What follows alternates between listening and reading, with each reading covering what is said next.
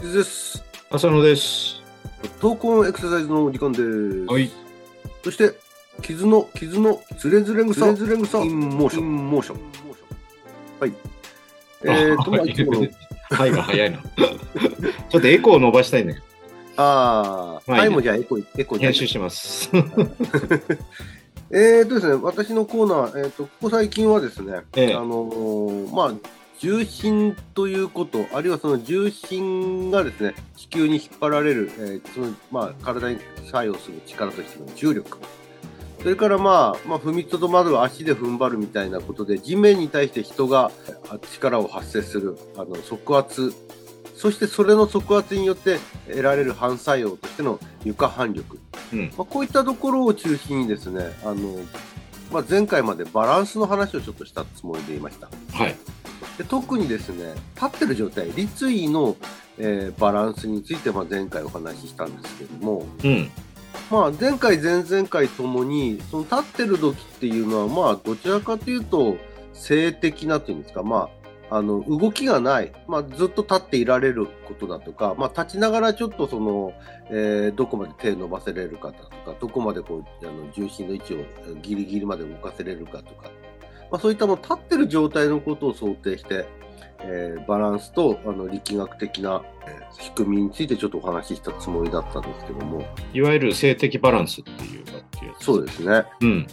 今日はですね、うんちょっと性的なものじゃなくて動きがあるバランス動的バランスうん。についてちょっとお話できればいいかなと思います。はい。お願いします。でですねうん。まあ動的バランスってもう簡単に言うと人間動いてる、まあ、歩いたりですね走ったりとかしててもこれ転ばずになんとか成り立ってますよね。まあ、大体はそうですね。うん、これってやっぱりその動きながらもバランスが取れている動きながらも自分の体を制御してるっていうことに尽きるわけなんですけども。うん。で、それってこう、どういったことで成し得てるのか。まあ、いろんな、あのー条件があって成し得てるわけなんですが、うん。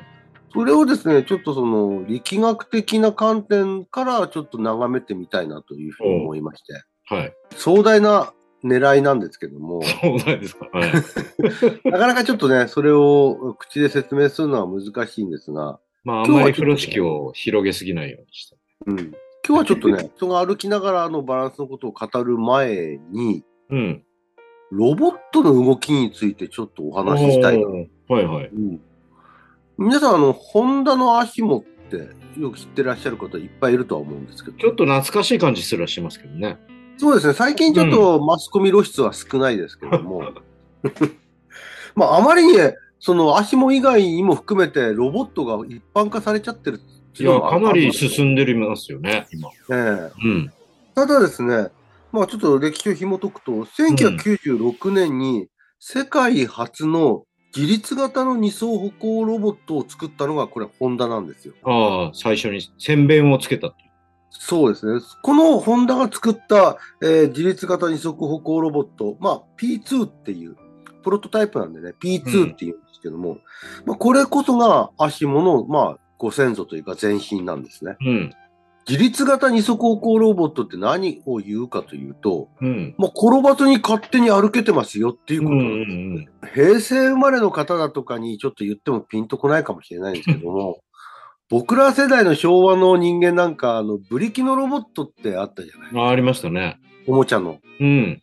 あれってまあ大体ゼンマイ仕掛け。よく言ってモーターになってたら電気でモーターになってるものもあったかもしれませんが、なんか鉄人28号版とかね。ええカクカクとした動きで、動いてる場所も、あの、股関節のところの軸で多分動いてたんじゃないのかなとは思うんですよね。なんか床にを滑るようにこう足がこうええ出たりね。ところがよく多かったのはそういったそのブリキのあロボットのおもちゃちょっと歩かせるとかパタンと転ぶじゃないですかうん。要するに自立型二足歩行ロボットじゃないっていうことですようん。うん、あの簡単に転んでるんで じゃあ逆に言うとあれなんで簡単に転ぶのかっていうところですうよね、ん。まあ、それこそが、なぜ転ばずに、あの、ろ足もが歩けてるかということにつながるわけです。えこの足ものですね、制御系を非常に3つのキーワードで制御されてるっていうのが言われてるんですけども、え。うん。一つはですね、まあ、うん今までもちょっと僕たちの中でも出てきましたけども、床反力という力をコントロールしている。うん。それからですね、もう一つは足のつく位置をコントロールしている。まうんあ、歩いてるんで足つきますけども、うん。まあ、歩幅をコントロールするだとうんか、うん。そういった意味合いだと思いますけども、はい。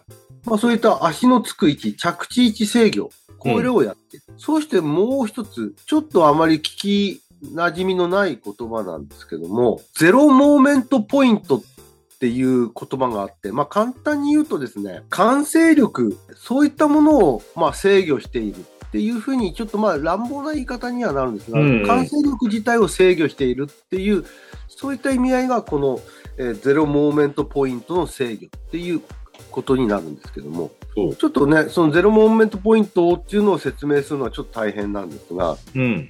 完成力っていうことについてちょっと説明したいなと。はい。僕たちがですね、電車に乗ってたりするじゃないですか。うん。その時に電車がこう発車した瞬間に、おっとっとってどっち側に体引っ張られます。後ろですかね。進行方向に対して。そうですね、進行方向に対して動き始めた瞬間、後ろに持っていかれますようね。ん。最初にね。ええあれって、な、何か、なぜそうなるかというと、電車に乗ってる人から見ると、乗ってる人に関して言うと、後ろに引っ張られるような力を感じてるはずなんですよ。うん。動いた瞬間。うん。ところがですね、これ、電車の外から見てる人にとってみれば、あの、電車が動こうとしてるけど、本人自体はその場に留まろうとして、後ろに傾いてってるっていうふうには見えるんですよね。うん。でも乗ってる人はそうじゃなくて、動いた瞬間に後ろに体が引っ張られてる実感があるわけです。うん。この後ろに体が引っ張られるような、その進行方向とは逆方向に力が加わるような感覚。これが完成力って言われてるんですよね。は今、あの、電車が動こうとした瞬間に後ろに引っ張られる力のことを言いましたが、その逆もありますね。電車がこう止まろうとしたら急ブレーキをかかった瞬い。う間、ん。うん。今度は逆に、後ろ側、体の後ろ側の方に電車がですね、まあ止まろうとする力が働くわけなんですけど、その時ってこう体がおっとっとっとって前へつんのめっていくじゃないですか。うん。あれもまた進行方向の逆方向に体が引っ張られる感覚になるわけですね。同じように今度は前側に行く。これもやっぱり完成力なんです。うん。うん。つまりその完成力というのは何かというと、ある物体の速度がですね、変化するとき。まあ、例えばこれ、さっきの電車で言うと、電車がこう速度が加速度する、加速するときですね。その加速の変化に逆らうように働く力。これが完成力と言われてる。だからまあ、あの、動こうとしたとき、電車が前に出ようとしたときに、後ろに逆らうように力を感じるっていう、この後ろの力が完成力なんですけども、うん。まあ、ちょっと完成力の話に長くなりましたが、ロボットの話に戻りますと、ブリキのロボット、当然その足のところでこう駆動する、股関節のところで駆動するときに、体自体は前へ出ようとする力が働くわけですよね。ええ。あの、前へ歩こうとしてるうん。時であれば。そうすると、体が前へ加速しようとしたときに、下半身ですね、足の力で前へ出ようとしたときに、上半身はそのまま残ろうとする。うん。その上でとどまろうとするのがあって、まあ、簡単に言うと、下半身が前へ出ようとすると、上半身の胴体の方は後ろに引っ張られる力が働きます。うん。まあ、働いているように感じます。うん。これがロボットでいうところの完成力なんですよね。もっと簡単に言うと、前へあるロボットが出ようとすると、胴体を後ろに引っ張られるという形になります。うん。で、この力をですね、うまくコントロールしないと、歩き始めに後ろにひっくり返るっていうことが起きそるうですね。うん。一歩も歩けない。そう。だからもう最初の段階でダメなわけです。 幹のロボット、曲がりなりにもね、何歩か歩けれるのは、それをこのから形の、体のですね、重心配分だとかで、うまくコントロールしてて、何歩かは歩けるようになってるんですけども、うん。だとしても、体のその揺れみたいなもの、まあ、揺れがなぜできるかっていうと、あの、下半身によって作られる加速度によって揺れが起きるわけですけども、うそん。の揺れを結局は制御できずに、最終的には倒れていくわけですね。